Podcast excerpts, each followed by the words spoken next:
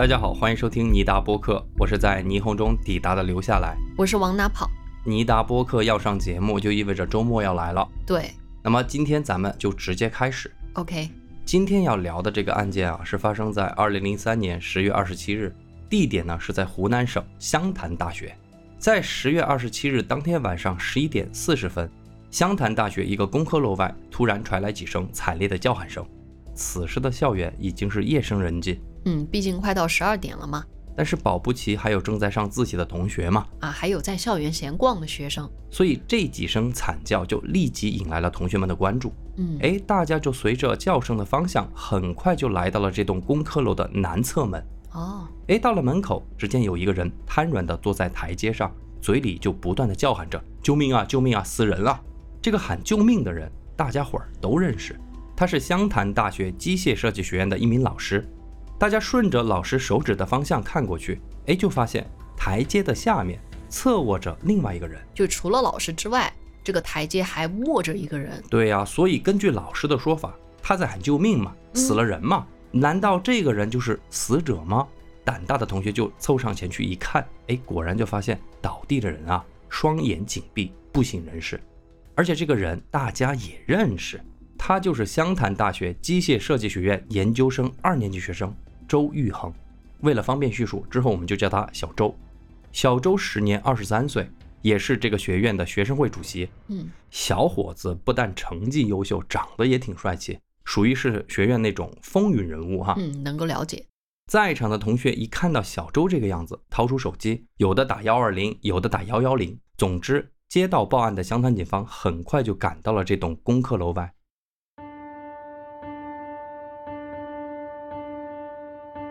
关于警方现场勘查的情况，我主要想讲一下法医在现场的尸检情况，以及警方基于法医的判定进行的案情分析和推测。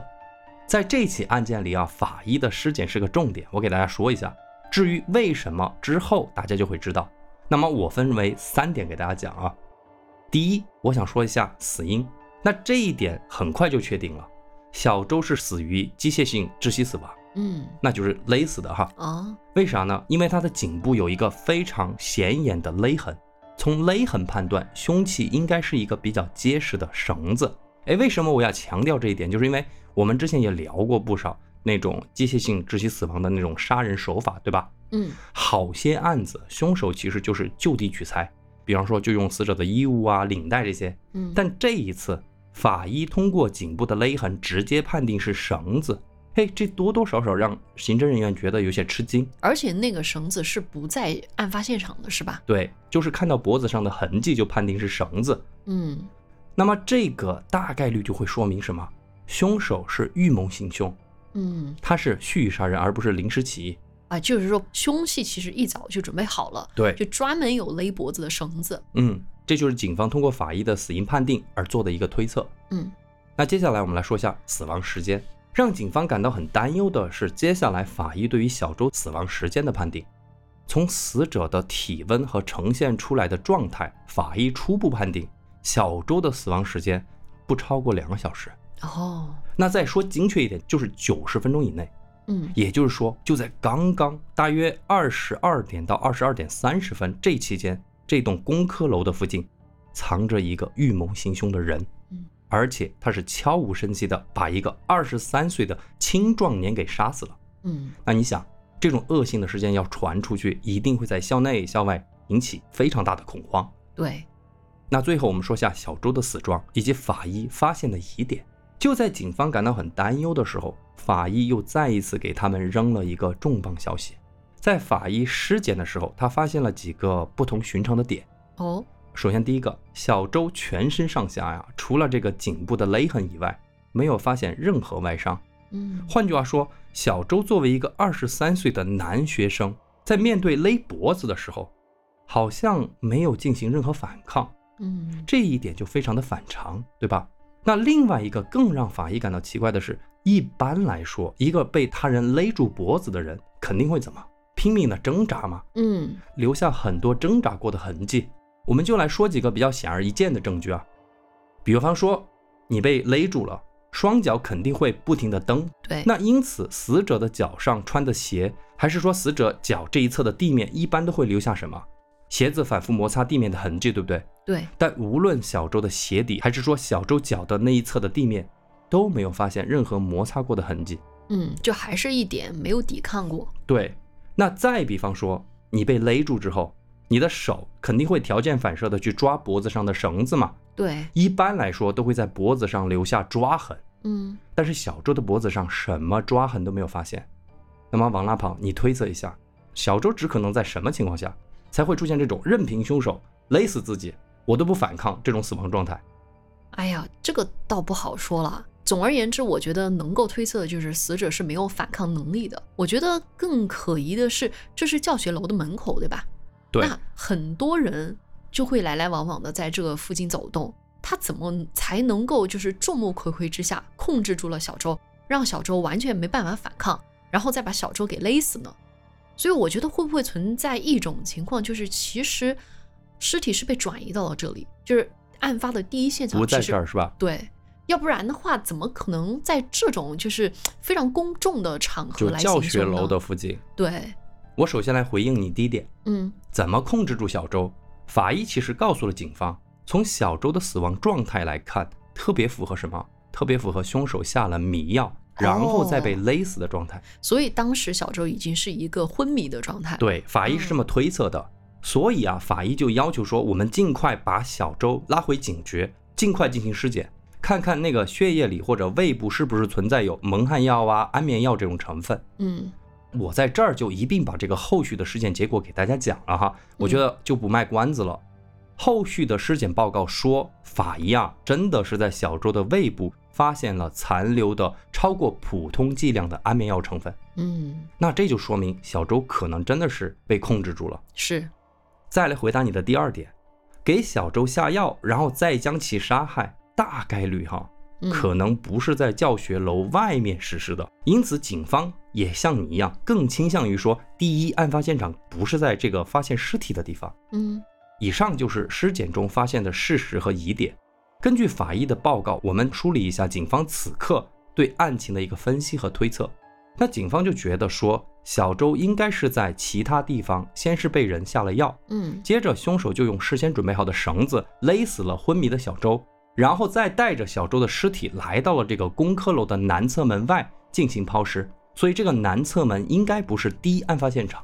不过我觉得第一案发现场应该离这个尸体被发现的地方应该不远，因为学校里面那么多人，你说教学楼里面也有很多人，对吧？那也不能说大张旗鼓的搬尸体吧。所以警方就觉得说，第一案发现场大概率就在这栋工科楼里面。哦，警方的这个假设也有他们的理由。因为他们在初步勘察现场之后，他们就觉得发现尸体这个南侧门啊，其实是一个很不起眼的小门。一般来说，同学们不会选择这个门进出教学楼。嗯，而且这个侧门外面没有路灯，一到了晚上，漆黑一片，没有人路过。嗯，而且侧门再往外走，就会到学校一个比较偏僻的小树林，因此这个地方也算是一个比较不错的抛尸地点。可能我们讲到这儿啊，大家会问，既然这么偏僻的一个门，那为什么那个老师恰好就出现在了这个南侧门呢？对啊，发现尸体的老师怎么回事呢？我只能说啊，无巧不成书。当天晚上确实，这位老师就是计划从这个门出去，然后穿过那片小树林回家。那老师岂不是有作案嫌疑？毕竟咱们有一种说法，就是第一个发现案发现场的人也有可能是嫌疑人，最重大的嫌疑人。对，当然这种说法很小说哈，具体还是得看警方搜集的证据。警方很快就做了排查啊，排除了这个老师的嫌疑。其实我们想象一下也很好理解，嗯，如果真的是他，他干嘛要叫呢？对，他离开不就行了吗？或者把尸体处理掉就行了。对啊，啊，但是我觉得哈，就算不是这个老师，但是能够想到在这个像你说的特别不起眼的地方抛尸。我觉得也很熟悉这个教学楼的环境，嗯，所以基于法医的报告和现场的初步勘查的结果，警方对凶手的身份就进行了第一轮的侧写。嗯，我们来听听。首先，第一点，警方认为这应该是个男性，因为力气足够大，要足够大到勒死死者，并且还有能力去搬运死者。但是呢，不排除有两个人作案的可能。嗯，第二点就是这个人大概率是认识小周，而且关系还挺近。有可能进到那种同吃同住同学习的程度，因为这样子才能方便下药。第三就是你说的，这个人应该是很熟悉湘潭大学这栋工科楼的地形。对，基于以上的假设，基本就确定了一个大致的排查思路，那就是湘潭大学，特别是这个机械设计学院，跟小周关系比较近的同学或者教职工。哦，对，这些人就是排查的一个对对象。那只需要调查小周在校的人际关系，就可以排查出可疑人员。对，那再通过审讯啊、取证之类的，逐一去排查，最后就可能会确定到嫌疑人。所以到了这一步，警方其实是信心满满的。那让警方没有想到的是，调查竟然是出乎意料的顺利。哦，在发现尸体仅仅一个小时后啊，嫌疑人居然自己送上门。啊，那这是怎么回事呢？时间来到了十月二十八日凌晨零点过，也就是距离发现小周尸体不到一个小时的时间。嗯，因为警方此时此刻正在现场进行勘查，所以教学楼已经拉起了警戒线。刚刚围观的同学已经被校方和警方给清场了。哎，这个时候啊，突然就有一男一女两个人出现在了工科教学楼南侧门的附近，探头探脑的向里张望。两个人的举动就立即引起了警戒线外围的两名保安的注意。哎，其中一名保安就立即上前问两个人：“来这儿干嘛呀？”其中那位女生说：“我们要进去找人。”哎，这儿发生了什么事儿啊？怎么警察来了？保安就说：“啊，里面出了人命，你们俩赶紧走，赶紧走，别妨碍警方办案。”但是接下来这两个人的举动，着实让这名保安感到了蹊跷。哦，只见这位女生说：“我可以知道谁死了吗？”保安就回答说：“好像是一个机械设计学院的一个研究生啊，姓周，好像是。”听到这句话，女生还没有怎么样，旁边那个男生突然双脚瘫软，抱头坐在了地上，而且嘴里还嘟囔着：“怎么办？怎么办？这下我完蛋了。”哦，哎，你看是不是很奇怪？保安一听啊，心想这里面肯定有事儿啊。嗯，这两个人，咱们不说有什么嫌疑没有哈，至少是个知情人啊。于是他就先把这两个人稳住，借用对讲机呼叫了刑侦人员，汇报了这个事儿。警方立即就赶到了现场，把两个人带到了办公室。男生进门之后就躺在了地上，一言不发。警方呢就只能通过询问女生才知道他们跟死者的关系究竟是什么。原来那个女孩子叫做李霞，她是机械设计学院研究生一年级的学生。哦，她跟死者的关系是啥呢？她是死者小周的女朋友。哦，而那位行为举止非常怪异的男生，他的名字叫做曾爱云。因为他们都很关键，所以我全部就用全名来叫他们。嗯，就只有死者哈周玉小周恒，嗯叫做小周。这个曾爱云啊，他也是机械设计学院研究生一年级的学生。曾爱云和李霞是同一个导师门下的学生。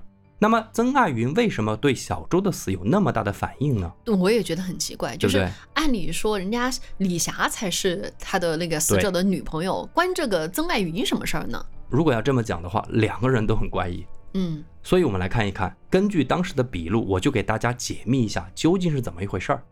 事情是这样子的：李霞和死者小周在本科阶段上的是同一所大学，在李霞大一的时候，她就开始跟比自己大一个年级的小周谈恋爱。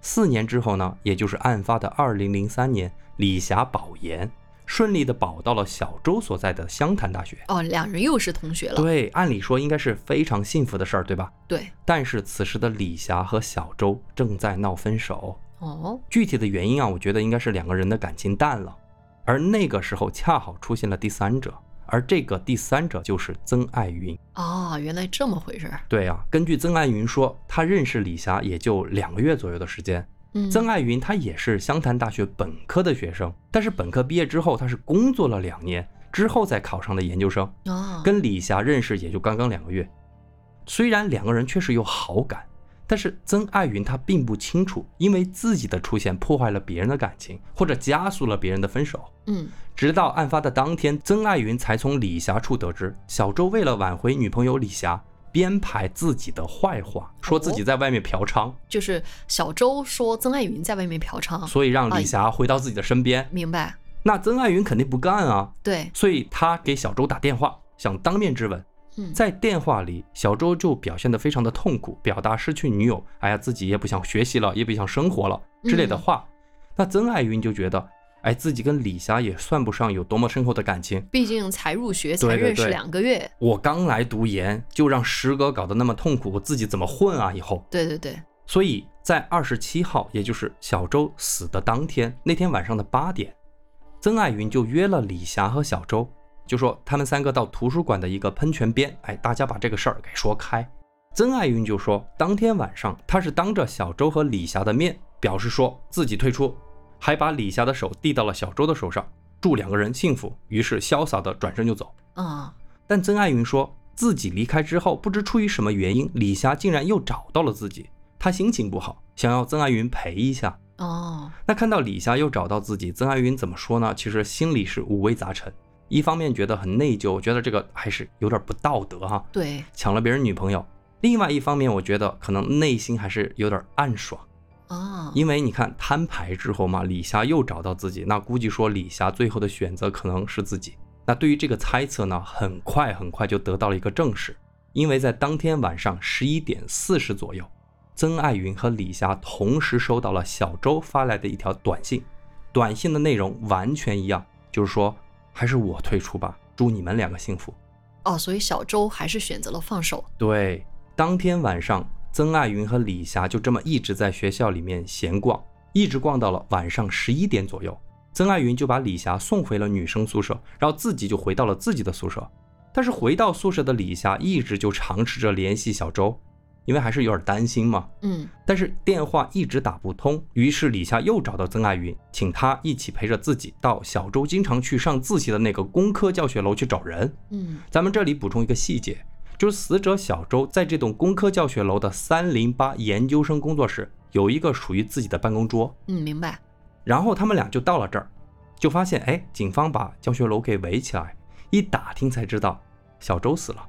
嗯，曾爱云的第一个反应是以为小周是自己想不通自杀了，哦，所以当时他喃喃自语的那些话是觉得说，哎呀，我自己插足了别人的感情，把小周给害死了，自己怎么在学校混啊？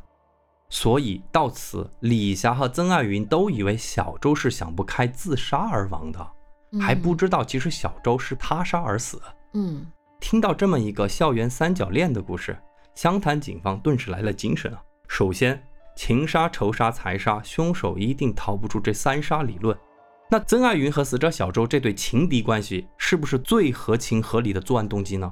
总之，在警方还没有开始彻底全面调查之时，最具备有作案动机的情敌曾爱云就主动出现在了警方的视野。当然，他肯定就成为了重点怀疑和排查的对象嘛。嗯，在警方看来，一场校园三角恋而引发的凶案，成为了这个案件最合理的突破口。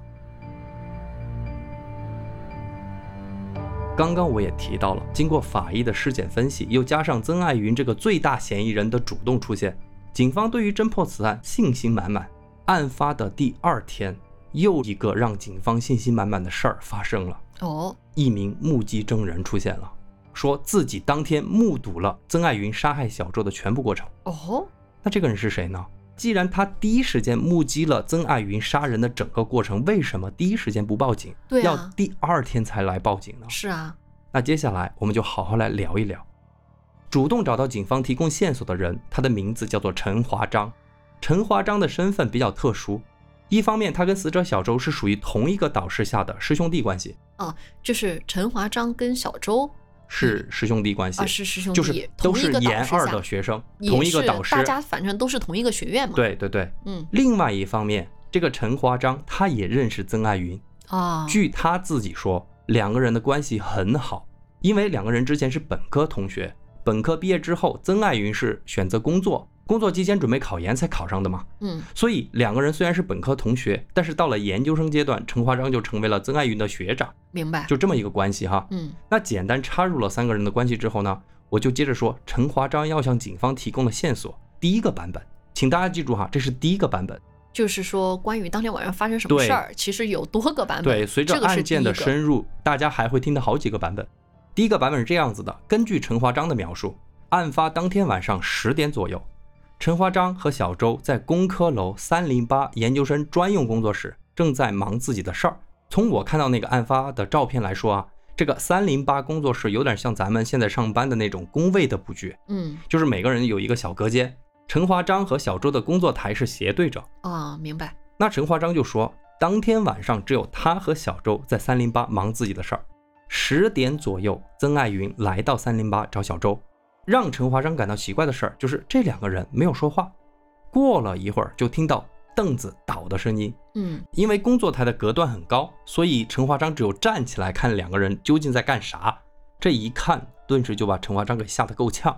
原来他看到曾爱云用一根麻绳死死地勒住了小周的脖子，不一会儿，小周就没有了动静。这话一出，警方就立即追问：“你确定吗？你亲眼看到曾爱云杀人吗？为什么昨天不报案？”陈华章再三表示自己看得清清楚楚，又说啊，虽然自己看影视作品杀人放火，但是亲眼目睹杀人过程，自己当时吓得半死，没敢报警。也有这个可能，同人怎么会见过杀人，对吧？也有这个可能。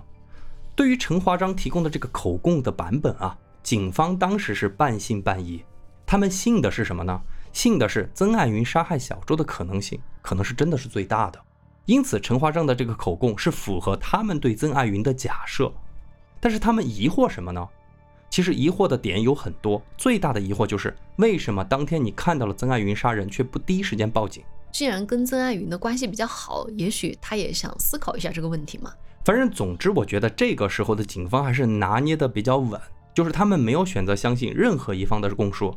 不过有了陈华章的这个目击者的供词，警方就有了逮捕和审讯曾爱云的理由。对于是，案发的第二天晚上，曾爱云就以涉嫌故意杀人被带到了警局接受刑事审讯。审讯很顺利，第二天，也就是二十九日。警方就有了结果。案发后的第三天，当地的媒体就迫不及待地把这个案件的结果送上了当地的头版头条。嗯，还取了一个吸引眼球的标题，我给大家读一读。这个标题叫做“湘潭校园情变上演惊人悲剧，研究生杀研究生”。哎，不用说，当年我们的舆论环境里，当地的主流媒体都敢这么报道，你觉得是基于什么？嗯，那肯定是基于湘潭警方的调查结果呀。那你看看这个新闻标题的关键词。情变发生悲剧，那毫无疑问，警方的调查结果肯定是基于曾爱云有罪供述。那么我们就来听听关于这个案件的第二个版本，也就是基于曾爱云口供的这个版本啊，就是曾爱云和陈华章俩人对这个案件的口供是不一样的嘛？对，啊，据曾爱云交代，在案发当晚的十点，他来到三零八室找小周，想解释一下他们这个三角关系的这个事儿，但是小周没搭理他，一直低头看书。背对着自己，也不搭理自己。于是曾爱云就让陈华章你暂时出去。之后，曾爱云一时情绪激动，掏出麻绳就把小周给勒死了。在搬运尸体的时候，陈华章恰好回来，目睹了一切。于是曾爱云就请求陈华章：“哎，你是兄弟，就帮自己搬运这个尸体。”嗯，我觉得这就首先解释了一点，确实陈华章是在曾爱云的要求之下说隐瞒这个事情。对，也许这个可以解释为什么陈华章第二天才来报警。对，这是第一个。第二个，我觉得陈华章在这个里面的角色不是他自己说的那么的无辜，他说的好像是自己是一个外人，什么都没有参与，只是目目击了，他是一个目击证人。但是其实他有包庇罪，而且还搬过尸体。有了曾爱云的这么一个口供，警方立即做了两件事儿。就像你说的，再次找到了陈华章，并告知陈华章，就说曾爱云他已经承认自己杀人了，所以你现在最好不要有任何顾忌，把你所知道的告诉我们。你提供的线索越多，我们就可以去找证据来给曾爱云定罪。那也就在这个时候，陈华章就终于向警方透露，说自己为什么不敢在第一时间报警了。跟你说的一样，曾爱云当时威胁自己。说自己是好哥们儿，就帮他一起搬尸体，并且是强迫自己帮他一起搬尸体，因此自己就被迫成了从犯，等于上了贼船。哦，当天晚上就不敢报警，就一直琢磨这个事儿。嗯，那关于这个说辞，当时警方是选择了暂时相信。嗯，第二件事情，警方就去到了三零八这个房间进行了勘查，因为根据曾爱云和陈华章的口供，这里才是真正的案发第一现场。对。如果要给曾爱云定罪，那么这里应该就会存在一些证据。哎，果然，警方就在小周的办公桌和办公椅上提取到了曾爱云的指纹。另外，在三零八的地面也发现了非常清晰的拖拽痕迹。那以上两个重大发现，可以说啊，人证物证俱全，又加上曾爱云他自己有罪供述，这个很关键啊。所以警方就很快把主犯曾爱云、从犯陈华章移交法院，准备进入司法程序。二零零四年的九月十日，湘潭中院作出一审裁决，判处主犯曾爱云死刑，从犯陈华章无期徒刑，同时两个人要共同赔偿死者家属十七点八万。我们先把曾爱云的判决放一边哈，我想大家可能有这么一个感觉，我不知道你会有没有这感觉，就是嗯怎么陈华章判的这么重啊？嗯，他不是提供线索的证人吗？对，他是个污点证人嘛？对，虽然他参与了转移尸体，但是不是说他是被迫卷入的？对啊而且他被迫卷入之后，如果他再去作证的话，应该说是戴罪立功。，对他怎么会被判个无期徒刑呢？对啊，你怎么说都说不清楚啊！这就不得不说到本案的第三个版本了。啊，还第有第三个？案情版本啊，这就是警方向法院提交的最后案发经过的一个描述。所以警方他们自己还有一个版本。对，嗯，因为你要结合陈华章和曾爱云的版本，最后向法院提供你们觉得的一个最最合理的的版本嘛。明白。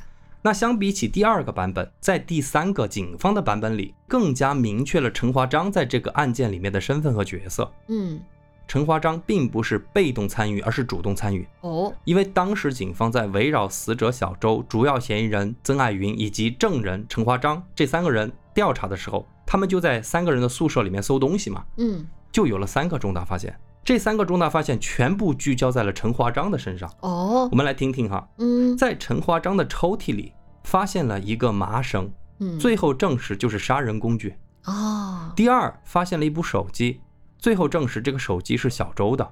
第三，更为重要的是，发现了一个饮用水纸杯，这个纸杯里还有一个纸团。这说明什么呢？大家还记得那个法医在死者小周胃部发现过量的安眠药吗？对，鉴定专家在这个杯子里，还有在这个纸团里检测出了安眠药的成分，哇，并且在这个纸上和这个纸杯上都找到了陈华章的指纹。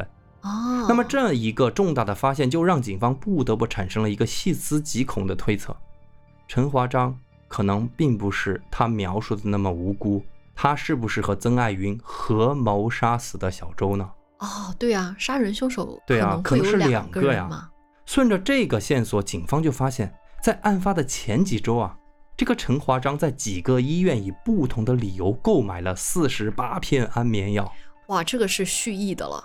那你想，你真的要让一个人昏迷，其实几片就够了，嗯四十八片是弄死人的呀。是，因此，警方就推测陈华章应该是将自己买来的这些安眠药剁碎，然后兑在水里，让小周喝下去，这样子曾爱云才能轻而易举地勒死小周，两个人再移动尸体，抛尸在南侧门外。哎，这个陈华章在在这个案件里的角色还真是扑朔迷离。那个曾爱云会杀人吗，能够理解啊，就是毕竟有那个关系在嘛，就什么就是三角能说得恋通嘛啊对，他这个感觉完全是自爆呢。对于这个案情的版本，陈华章表示同意，表示认罪，就说：“啊哎，我同意这样子说法。”他确实主动卷入其中。你想实实在在的证据啊，全部赃物在你的那个里面找出来啊，对对然后下毒又是你的这个杯子啊，你怎么说得清楚？但是他反复告诉警方的是说，这一切都是曾爱云逼他干的。哦，最开始只是说帮助哥们儿嘛，就曾爱云说、你给小周下药，然后我揍他一顿就完了。嗯哪知道曾爱云原来是因爱生恨，动了杀心呢？哦，他自己也是因为曾爱云好哥们儿好兄弟昏了头才帮了他，这才铸下了大错。那这些麻绳、手机还有那个纸杯，都是他帮助曾爱云处理后事儿嘛，善后，嗯，要帮忙带走，自己都还没有扔就被警方发现了。所以这些东西是帮助曾爱云清理的现场。，对，所以我们说回到判决，嗯面对无期徒刑的这个判决，陈华章倒是没有太多的反应，只是出于说我想减刑的这个出发点，他就平静地表示说，哎，我要上诉。但是相比起陈华章，曾爱云的反应是非常的激烈。这个判决一出，直接情绪失控，当场就把判决书给撕了，然后还要去打旁边的那个警察，啊，就是当庭翻供，表示不服，并且提起上诉。不知道大家注意到没有？陈华章他是因为想要从轻判罚选择的上诉，而曾爱云是啥？他提起上诉的原因是说，法院不是给我判重了，而是给我判错了。他要翻供，他就当庭大喊大叫，就说自己根本就没有杀人，自己是冤枉的。哇，我觉得我有一个细思极恐的这个想法、啊。我知道，我觉得是不是凶手是陈华章啊？从这个反应上来看的话，啊嗯，啊，你接着来讲吧。当时了解这个案件的普通民众，就是通过报纸啊这些渠道了解的普通民众，他们更多的还是相信说，就是这个曾爱云干的，只是因为自己怕死刑嘛，闹得要上诉。不过，既然上诉都是大家的权利，都是公民的权利，那么湖南省法律援助中心就给曾爱云派了一个辩护人，他的名字叫做钟志远，嗯，钟律师。哎，在这里我想多讲几句这位钟律师，大家注意到了哈，钟律师是国家指派的，不是说曾爱云家花了大价钱请的大律师，嗯，因为曾爱云他是来自一个务农的家庭，嗯。家里穷的不可能请律师。咱们看过《风骚律师》都知道，像钟律师这样的法律从业者，这种基层法律从业者，他代理曾爱云的案子，其实就是一个非常普通的工作而已，嗯属于挣不了什么钱，也出不了什么名的差事。就是属于单位上给你分派案子，，就是那个 soul 干的事哈。对对对，但是这位基层律师非常尽心尽责，在仔细读完了案卷的卷宗之后，他发现了很多疑点，就嗯准备为曾爱云做无罪辩诉。听清楚，无罪辩诉。哦，那么我们就说一下钟律师发现多少疑点呢？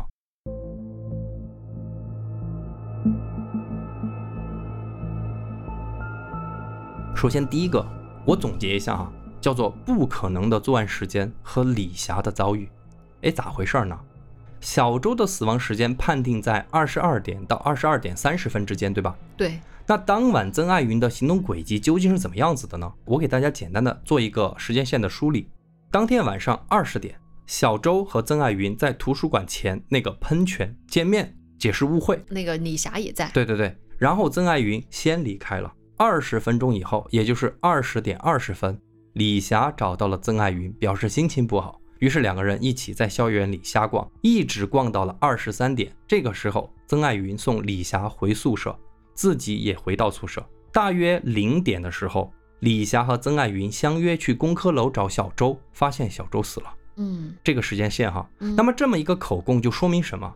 在小周死亡的那半个小时里，曾爱云一直都有一个证人，就是李霞，对她可以证明曾爱云没有作案的时机和条件，对不对？因为他们一直在瞎逛嘛。对对对，就至少说李霞知道知情者嘛，他知道这一切，但面对这个时间线，警方却找出了一个漏洞。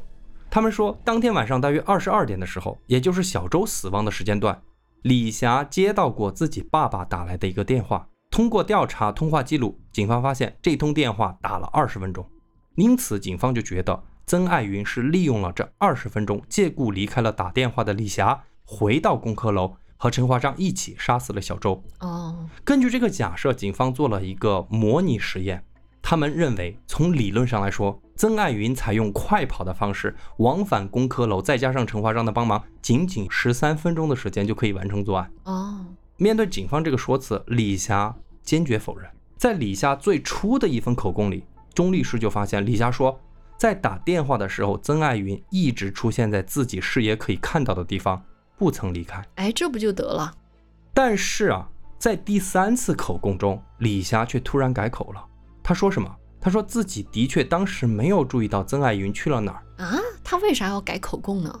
钟律师也很怀疑啊，就说为什么要改呢？他给的理由也很简单，曾爱云怎么知道李霞打电话要打多久？对呀、这是一个随机事件啊，对啊，万一人家李霞就打了两分钟就挂了电话呢？那不可能去作案啊。对啊，你这个感觉是有点马后炮了呀。对，更重要的是，随着钟律师对卷宗的深度分析，他似乎有了一个重大发现。嗯，在李霞坚持曾爱云当晚没有离开自己这个说辞之后啊，他被公安机关以涉嫌包庇罪和提供伪证罪关押起来了。啊，接着，李霞就改了口供，你你细品吧。你品，你细品。啊、李霞改了口供之后，她就回到了学校。嗯但是李霞可能自己觉得不舒服，她又先后两次给负责该案件的刘警官发了两条短信。嗯我读其中一条给大家听哈，嗯他就说：“刘队长，祝你春节快乐。嗯你们能不能快点破案？我想回去读书了。那天我和曾爱云一直在一起，我没有骗你们。”哦，他这样说的。他还是坚持，就所以他曾爱云是无罪即，便改了口供，他还是觉得说，我觉得那天晚就是上他一直良心在上过不去对嘛，就那还是说明什么？嗯，说明改的口供不对呀、对，但是在二零零四年十一月的时候，李霞因为伪证罪被判了两年有期徒刑，缓期两年执行我。靠，我反正是觉得李霞这个判决是很无语的。嗯判决认为，李霞故意为曾爱云开脱，向警方提供了曾爱云未曾离开自己的虚假信息。不是，我觉得这个很反智，你知道吗？嗯，就如果说他到底有多爱这个曾爱云，才可能以自己犯罪的情况下去反复的推翻自己的口供，嗯这咋可能嘛？一个人只能只可能是对不起自己，然后才会反复做出这么一个行为，对吧？对啊，怎么可能说我为了包庇另外一个人，我连自己都不顾了？就是太违背人性了呀！虽然李霞的判决没有真正的把他送到监狱去服刑，因为缓期嘛。但是不重要啊，对因为你既然是这个这一笔已经够了，在你的人生履历上是吧？所以李霞是从此就再也没有返回到学校读研了。唉，除非这个案件最终改判，不然的话，他这一辈子就要顶着这个包庇罪过了。嗯所以我讲到这儿啊，我就不得不说到钟律师发现的第二个疑点：明明曾爱云有李霞作为他的不在场证明的证明人，但是突然之间李霞也改了口供，而且还被莫名其妙的定上了一个包庇罪。那么曾爱云这个最大嫌疑人，他会不会受到了刑讯逼供呢？对，他的这个第二个版本的那个对口供来源是什么要认？罪呢？嗯，那我们就来说第二个钟律师发现的疑点。钟律师在接触到曾爱云的第一刻，他就听到曾爱云一直说，一直说，就我是无罪的，我是被冤枉的。对这一点，钟律师在阅读所有的档案后，也发现了这么一个点，就是在警方九个月的侦查阶段，曾爱云记录在案的供述一共是十二次，其中四次有罪供述，而八次是无罪供述。哦，警方是基于了那四次有罪供述，最终确定了曾爱云杀人的事实。嗯，但是既然自己没有作案，为什么要承认自己作案呢？这个我觉得大家都能够想得到了。来嘛，和张志超案一样，湘潭警方也采用了刑讯逼供。我们直接听曾爱云是怎么说的。你脚发抖，他就在后面就用脚踢，踢然后就把你脚打得更宽，反正就越越越没力气就越狂，知道吧？这可能站一站可能几个小时。他们就什么的，哎呀，你的小子不错啊，立得几个小时啊，哎，搞的几个小时，那都都搞开，都搞开，好绝望的那种感觉，我哭求他们，哎什么的，我什么都什么，反正就是得让他们听我解释，没人听我解释。呃，队长已经拿一拍桌子一拍，就讲这个人人被被谋杀的了，讲是我干的了。哎，他说你读了这么多书啊，什么什么的，你也什么把绳子把别人活活的勒死啊，你也把尸体抛到楼上面，你也是你也是人吧？啊，这样的，我就跟他解释吧，解释根本没用啊，他就不听你了。然后就他把桌子一拍，然后就下了这个结论，定论之后他就走了。你同学看见你看见你干的，我说同学，同学看见我干的，他说哪个同学？后来他说陈八章，后来我就跟他讲了，我说那就肯定是陈八章了，他们从来没信过。你还要把你要反咬你同学一个，他看见你杀人了，难道还有假？对于那四次有罪供述，曾爱云说，警方是不止一次暗示自己，按照他们的思路进行回答。我在这儿只说两个细节啊，多的我都不讲，就说说那个凶器绳子。曾爱云就说，因为自己是学机械设计的，对尺寸长短很敏感，这是职业病。嗯但是警方问自己勒死小周的绳子多长，因为他没有杀人，他就只能随口说两三尺。但是警方在抽屉里发现的绳子有五米多长，啊于是，在暗示下，曾爱云就只能说：“哦，五米多长啊，比如说警方就说，你那个绳子怎么可能才两三尺？是不是五米？啊，是是五米，对吧？是五米啊，就这么承认了。对。然后警方又问：“你这个五米的绳子哪儿来的？”曾爱云不知道啊，就只能瞎编说：“啊，我在学校小卖部那儿买的。”警方调查了一圈，发现这个材质的绳子学校周围的店铺都没有卖，因此又问曾爱云，就说：“绳子到底哪儿来的？”那曾爱云哪知道呢？警方就说：“是不是捡的？嗯嗯，捡的，捡的。哪儿捡的？啊、篮球场捡的。篮球场哪儿？篮球场架子下捡的。”这些对话就清楚地记录口供里。嗯那因此，钟律师就觉得曾爱云的有罪供述是在警方诱导和逼供下完成的，嗯根本就不应该作为有效的证据。但是我相信很多听友跟我一样啊，都有这种疑惑，就是咱们都明白的道理，为什么法院最后还接纳，并且还基于此做裁决呢？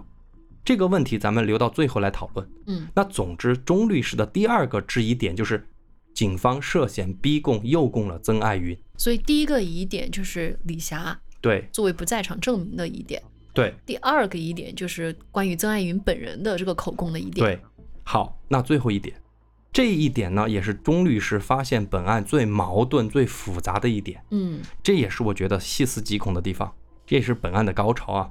那就是曾爱云和陈华章的证词，其实出现了多处的矛盾，其实我一开始听的时候就已经发现对吧。？我觉得呀，用矛盾这个词都不足以说明两个人证词之间的奇怪之处，因为通过钟律师的认真分析，哎，他觉得在这个案件审讯过程中的每一个关键点，都是陈华章的证词左右着案件的走向，对，而且陈华章的每一个证词就像提前做了预判一样，就精准打击警方的盲点和曾爱云完全没有辩驳和解释的痛点。那我一点一点给大家盘一盘啊。第一个就是陈华章出现的时机，对这一点，警方一开始也很怀疑。刚刚讲了，嗯如果作为直接目击者，为什么第二天才报案呢？对此，陈华章的第一个版本说自己吓傻了，嗯第二个版本说是曾爱云威胁自己做帮凶。等警方深入调查之后，在第三个版本里，他又说自己是哥们儿义气，要帮曾爱云。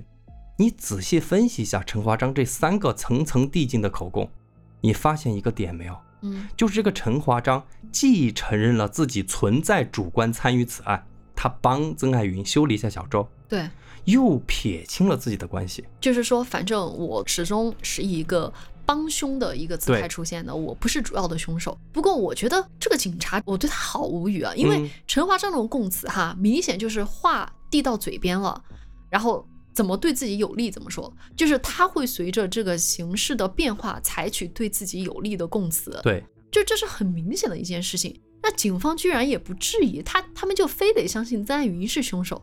实际情况就是，警方一开始就先入为主的认为曾爱云是主谋，陈华章顶多就是从犯，这个也符合他们的一个逻辑。嗯好，我们来说第二点，就是作案的动机。嗯这一点我们之前盘了很多，就是警方是按照情杀去查的，但是钟律师翻遍了所有的口供，他发现了一个点：第一个提出因为感情纠葛而杀人的人是谁呢？没错，就是陈华章。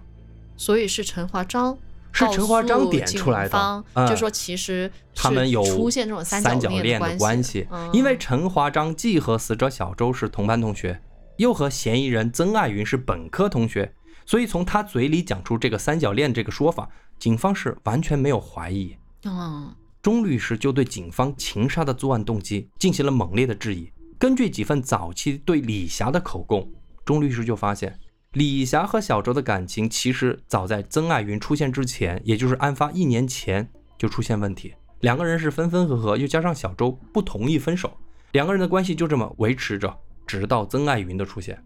曾爱云的出现只是加速了两个人的分手。对啊从口供上看，曾爱云刚上研究生不到两个月，认识李霞不到两个月，知道李霞有个男朋友，可能也就是短短几天而已。嗯而且咱们别忘了，曾爱云知道小周那么痛苦之后，别人当即就表示要退出。对啊，还把那个李霞的手递到小周的手上嘛。对啊，我也了解了一下曾爱云的这个家庭背景啊，她从小就没有爸爸，所以没有什么安全感，从来不惹事儿，你知道吗？所以在追求爱情方面，她就很保守，她不会惹麻烦，不惹麻烦一直就是曾爱云的这个为人的宗旨，做人的标准。所以他一方面就觉得，哎，自己得罪了小周，心里很担心；另外一方面，他面对李霞又说不出拒绝，就没办法直截了当的拒绝他，对我就是很复杂这种心态啊。嗯嗯嗯，所以你看，其实这个所谓的三角关系，并没有那么苦大仇深了。对啊，而且最重要的是，在李霞和小周感情本身就名存实亡的情况下，曾爱云要做的可能就是耐心等待。最后，李霞也许就会选择自己，这恐怕就是这个三角恋爱的最后的结局嘛。嗯所以，曾爱云干嘛要杀死小周呢？按照哎警方的意思，曾爱云还得精心布局，找帮凶买这个安眠药，犯得上吗？对呀、咱们说回来，如果非要说情杀，你觉得是不是应该小周杀曾爱云才对？对，因为是按照这个逻辑哈，呃，不管就是三个人的感情究竟是怎么回事儿，按理说对也是这个曾爱云把这个小周的女朋友给夺走了，对吧？那应该是小周杀这个曾爱云，这个曾爱云作为这个呃既得利益者，他去杀人干嘛？他干嘛去杀人呢？毕竟应该是失去的那方杀得到的那方啊，对，怎么可能反着杀呢？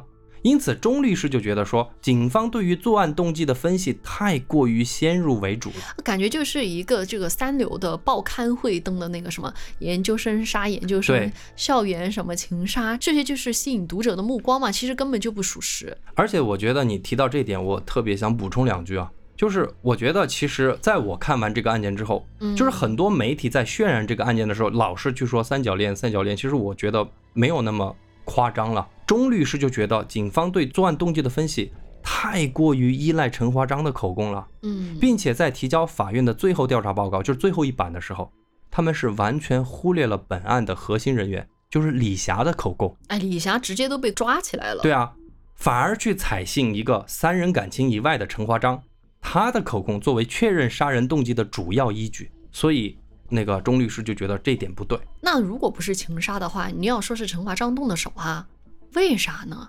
那这就说到第三点，金庸武侠小说有这么一句话：江湖上最铁的关系，不是过命的交情，而是一起杀过人的交情。嗯这虽然是一句小说家的话，但是也能够部分反映出真实的人性哈。嗯，如果曾爱云要求陈华章帮助自己搞一下小周，关系要多铁才行啊！对，对不对就是能够一起杀人的是啥关系啊？在陈华章的口供里，钟律师就发现了这么一个感觉。刚刚也说了，杀人的麻绳陈华章藏的，尸体陈华章帮着转移的，迷晕小周的安眠药陈华章买的，他为什么要为这个曾爱云做到这个地步呀？嗯陈华章对此的解释，通通都是因为两个人的关系好。对此，曾爱云却说，他和陈华章的关系就是普通朋友关系，啊，就是点头之交。他也是考上湘潭大学才发现，哎，以前我的这个本科同学陈华章也在这儿。嗯钟律师就认为，对于两个人关系是否亲密，在大学这个相对来说比较狭窄的社区里，调查应该不难吧？嗯但是为什么警方对此不质疑呢？所以钟律师自己就去走访学校的老师和同学，他得到的结果就是两个人的关系根本就算不上好哥们儿。啊，所以是陈华章就一味的咬死两个人是哥们儿，对吧？哎，嗯来最后一点，这也是钟律师的最后两个大招。嗯第一个就是短信之谜。哦根据档案显示，案发当晚，大家还记得吗？是二十三点四十分，曾爱云和李霞同时收到小周的短信，说自己要退出，祝他们幸福。对也正是因为这一点，李霞才决定要给小周打电话，还是比较担心自己的前男友嘛。嗯就是因为没有打通，这才让曾爱云陪着自己去工科楼找小周，这才知道小周死了。那么这么一个过程，我之前也讲了，大家有没有发现，小周是二十二点死的，短信是什么时候发的？十一点四十，那这个短信是谁发的呢？谁不会是陈华章吧？你忘了吗？刚刚我说了，警方是在陈华章的抽屉发现了死者小周的手机，所以是陈华章代发的。这是最大的可能。那他这么做动机还有啥好说的呢？不就是掩藏吗？掩藏真相。我觉得就是栽赃啊，转移啊。嗯警方应该考虑这个情况嘛，但是没有。嗯来，再来看看第二个 bug，就是下药之谜。嗯钟律师在曾爱云和李夏的第一个口供里面就注意到了一点，就是案发当天晚上八点，曾爱云、小周、李夏他们三人不是到那个图书馆前面那个喷水池去摊牌吗？对，其实当天除了三个人以外，还有一个人，有第四个人出现，嗯这个人就是陈华章。哦根据曾爱云的口供，他约的是小周，但是发现小周是和陈华章一起来的。当时曾爱云和李夏都注意到了一点，就是小周当时的状态有点恍恍惚惚，很萎靡，跟丢了魂儿一样，跟他说话的反应也比较迟钝。这也解释了为什么曾爱云听到小周死了，他就以为小周是自杀，因为曾爱云当时觉得小周的状态就不对劲。啊，就是太伤心了，对要分手是吧？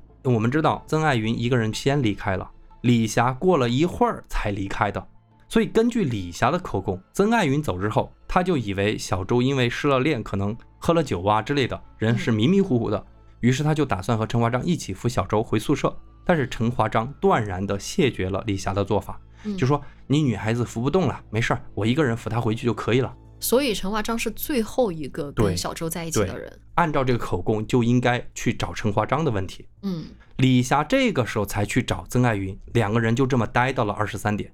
那基于此，钟律师就有理由怀疑，那个时候小周可能就被下了药。哦，钟律师就提出一个最为有力的合理怀疑：钟律师在陈华章的口供里逮住了一个 bug，嗯你知道吗？在陈华章的三个口供版本里，哈，他不是先说自己是旁观者吗？嗯是被动迁入本案的吗？接下来他又说自己是好哥们儿，为哥们儿帮忙。无论他怎么定义自己在本案的角色，但是对于有一点他没有改变，就是案发的经过，他的口径都比较一致，就是当天晚上在三零八自习室，他是在看书，然后听到响动，看到曾爱云杀人，于是他被威胁也好，主动也好，就帮助转移了尸体，处理了赃物，对不对？对，那钟律师就说，根据陈华章的口供，曾爱云杀人的行为是在自己看书的时候发生的，其实这就是我最开始发现的一个 bug。对不对？也就是说，这个时候其实按理说哈，曾爱云应该是激情杀人，对，如果你要说是曾爱云杀人，曾爱云是激情杀人，对，因为是突然发生的嘛。，对。嗯那你陈华章怎么知道恰好要提前在这天把药给下好呢？对，这个是我发现的。我当时听你讲的时候，我就说，哎，这个过程怎么不对劲呢？不是说胃里有药吗？那什么时候下的药呢？对啊，嗯，所以我最开始就觉得这个太不符合激情杀人的这么一个情况了。而且你想想哈、这个下药还下的很傻，就是在小周死之前的两个小时就给下了。嗯也，就是说，你给别人下药，你不怕下早吗？对啊，你在人家三个人去摊牌的时候就把药给啊下了，什么意思？那很有可能说明你是想八点左右就杀人，但是没有想到小曾把他约出来对，摊牌，对不对？嗯，对于这个问题，当时的公安机关没有发现 bug。当然，此时的钟律师没有办法去审问犯人，他是无权做这个事儿的。哎但是这个预谋杀人和激情杀人这个两种不同的情况，这个太自相矛盾了呀。那以上就是钟律师发现的所有疑点，他就开始为曾爱云写辩护词，进行无罪辩护，而且将本案的所有疑点都指向陈华章。他就说，陈华章可能是利用了曾、周、霞他们三个人的感情纠葛为掩饰，对杀害了小周。正好他也确实去了那个喷泉，知道来龙去脉嘛。他是全程参与了呀。对，但是对于这个陈华章的作案动机，钟律师没有办法给出证据，也没有办法进行解释。你说那陈华章是出于啥目的要杀人？那最后我们就来说说可能存在的动机啊。嗯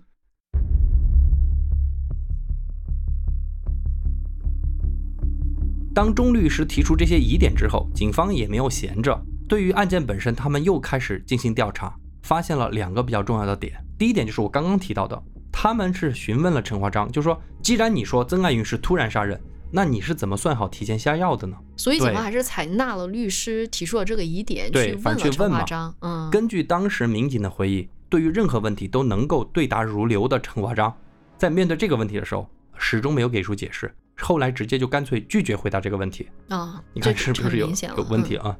第二点，警方后来走访了小周和陈华章的同学和老师，他们表示陈华章曾经多次在他们面前对小周表达过不满，为什么呢？主要是说他的导师更偏爱小周。哇，这不就是又来了吗？恶意，对吧？吧莫名出现的恶意。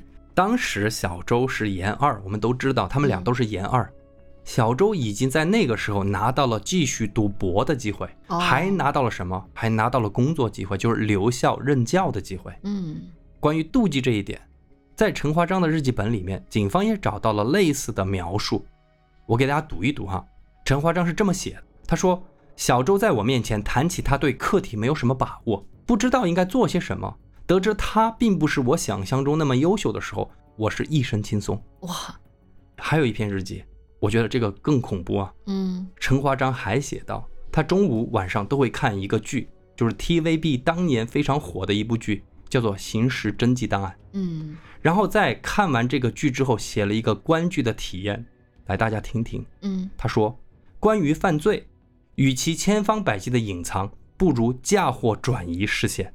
哇，我觉得完全可以感受到陈华章的心理走向了。对于这两个新增发现，陈华章也有律师嘛，嗯他们就表示说，仅凭这两个发现来判定陈华章是主犯，也不能成立。嗯，确实比较的就是不不是铁证。对啊，我写什么是我的自由嘛。嗯不过陈华章的律师也没有过多的进行辩护，因为此时的陈华章的判决仍然是无期徒刑。然而曾爱云的判决那才是真的一波三折。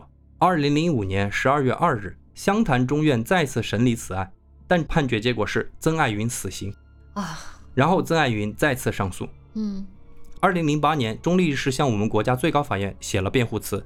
同年九月，最高院不予核准死刑裁定，发回到湘潭中院进行再审。二零一零年，湘潭中院再次判决曾爱云死刑。啊，这已经是他第三次被判处死刑，他还有希望吗？嗯，不过接下来他又再次上诉。二零一一年，湖南高院再次发回重审。二零一五年七月二十一日，湘潭市中院作出了第四次裁决：曾爱云作案证据不足，啊，证据口供取证不符合法律规定，不能作为定案的证据。本案关于曾爱云的部分事实不清，证据不足，判决曾爱云无罪，当庭释放。终于，对于陈华章，法院是认为说他对死者小周是具有妒忌之心，这是写在审判词里面的哈，嗯。存在杀人动机，购买安眠药并投放在死者水中情况属实。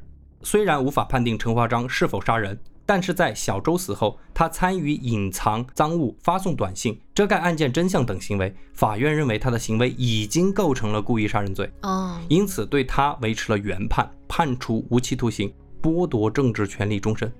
不得不说松了一口气。同年十一月份，在钟律师的帮助下，曾爱云向判处他死刑的湘潭中院提出了赔偿申请。嗯十二月二十八日，湘潭中院向被关押了十二年的曾爱云给予了国家补偿一百二十七万元。从二十四岁案件发生到彻底摆脱罪名，已经过去了整整十二年。重新成为自由人的曾爱云，此时此刻都接近四十岁了。我想说啊，对于那天晚上三零八自习室究竟发生了什么，也许真的只有死者小周和陈华章他们俩才知道了。我觉得小曾真的挺可惜的哈。你说人家清清白白的一个人，浪费了十二年的时间，天啦，十二年。后来嗯小曾怎么样了呢？他在学校湘潭大学还是愿意他回来读书，但是十二年过去了，他的专业知识早就忘了。现在的曾爱云只想找一份工作，度过此生。比较安稳的度过此生。但是你说到这个浪费十二年，你别忘了还有两个人啊，一个是嗯李霞，嗯，她也没有回到学校读书，对，最后据说是去深圳打工了。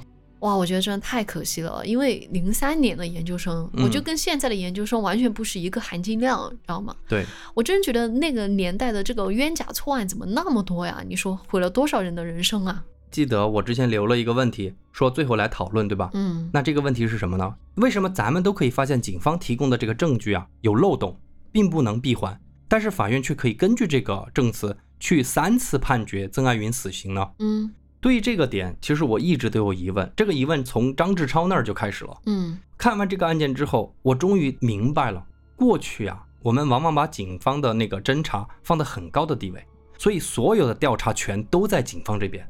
那么法庭审判都是走形式，也就没有所谓的质疑证据、排除证据这种规则，所以以前都是警察怎么查就怎么算。好在现在咱们有了证据法，取证的手段如果违法，也需要被排除的。那么现在杀人的案件，除了警方调查以外，咱们还有一个一审法官、二审法官、最高人民法院。那每个阶段它都会有审判的委员会，虽然不是搞一票否决，但是对于死刑来说，还是得大多数的审判委员统一意见才行。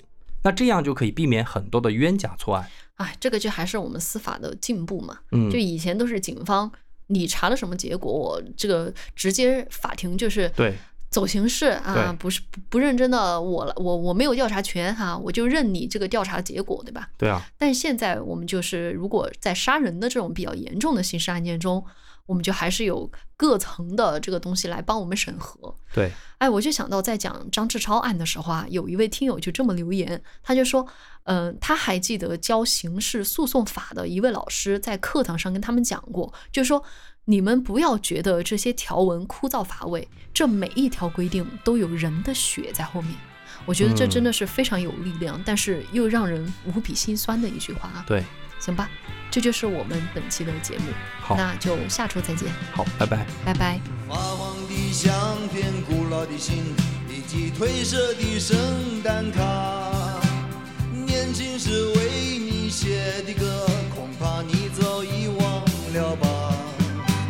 过去的誓言就像那课本里缤纷的书签，刻画着多少美丽的始终究是一睁眼。